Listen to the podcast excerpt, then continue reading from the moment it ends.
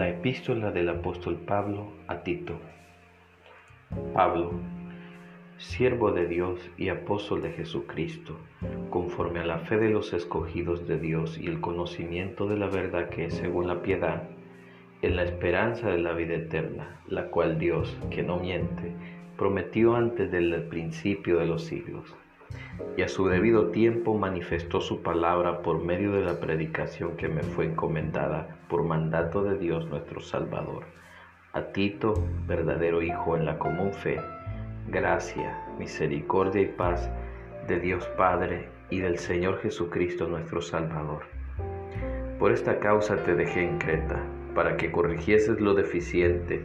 y establecieses ancianos en cada ciudad, así como yo te mandé el que fuera irreprensible, marido de una sola mujer, y tenga hijos creyentes que no estén acusados de disolución y de rebeldía, porque es necesario que el obispo sea irreprensible como administrador de Dios, no soberbio, no iracundo, no dado al vino, no pendenciero, no codicioso de ganancias deshonesta, sino hospedador, amante de lo bueno, sobrio, justo, santo, dueño de sí mismo, retenedor de la palabra fiel tal como han sido enseñada, para que también pueda exhortar con sana enseñanza y convencer a los que contradicen.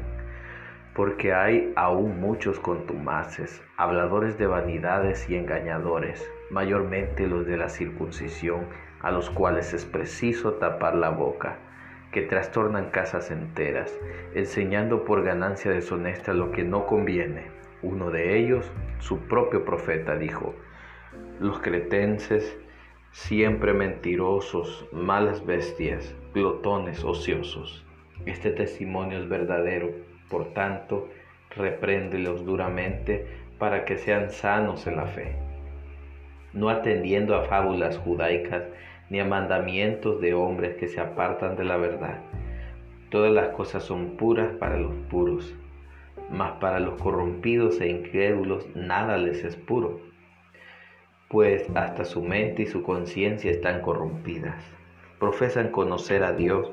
pero con los hechos lo niegan, siendo abominables y rebeldes, reprobados en cuanto a toda buena obra.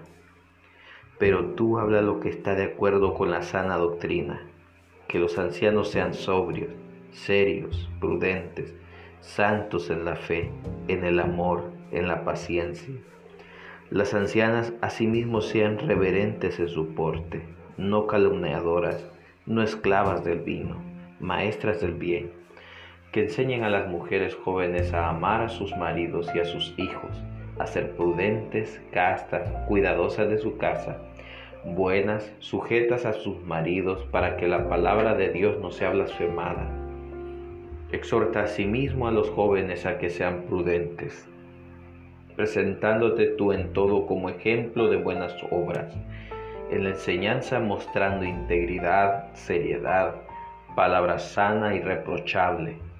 de modo que el adversario se avergüence y no tenga nada malo que decir de vosotros. Exhorta a los siervos a que se sujeten a sus amos, que agraden en todo, que no sean respondones no defraudando, sino mostrándose fieles en todo, para que en todo adornen la doctrina de Dios nuestro Salvador, porque la gracia de Dios se ha manifestado para salvación a todos los hombres, enseñándonos que, renunciando a la impiedad y a los deseos mundanos, vivamos en este siglo sobria, justa y piadosamente, aguardando la esperanza bienaventurada y la manifestación gloriosa de nuestro gran Dios y Salvador Jesucristo, quien se dio a sí mismo por nosotros para redimirnos de toda iniquidad y purificar para sí un pueblo propio celoso de buenas obras. Esto habla y exhorta y reprende con toda autoridad, nadie te menosprecie. Recuérdales que se sujeten a los gobernantes y autoridades, que obedezcan, que estén dispuestos a toda buena obra, que a nadie difame, que no sean pendencieros sino amables,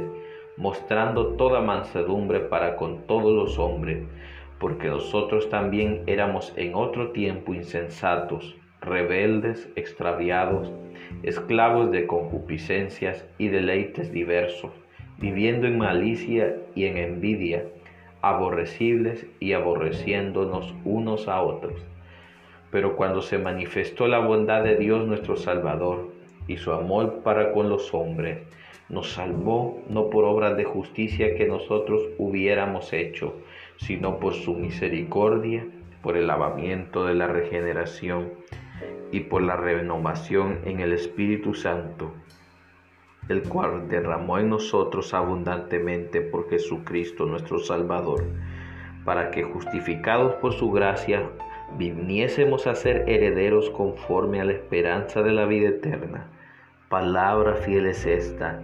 y en estas cosas quiero que insistas con firmeza,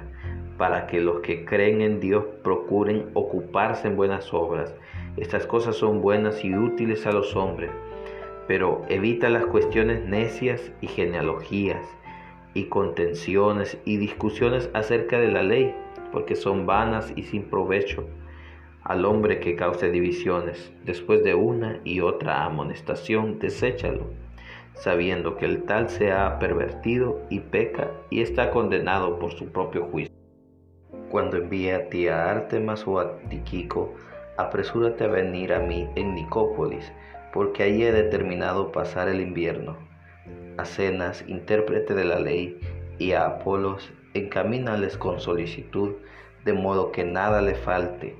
y aprendan también los nuestros a ocuparse en buenas obras para los casos de necesidad para que no sean sin fruto. Todos los que están conmigo te saludan. Saluda a los que nos aman en la fe. La gracia sea con todos vosotros. Amén.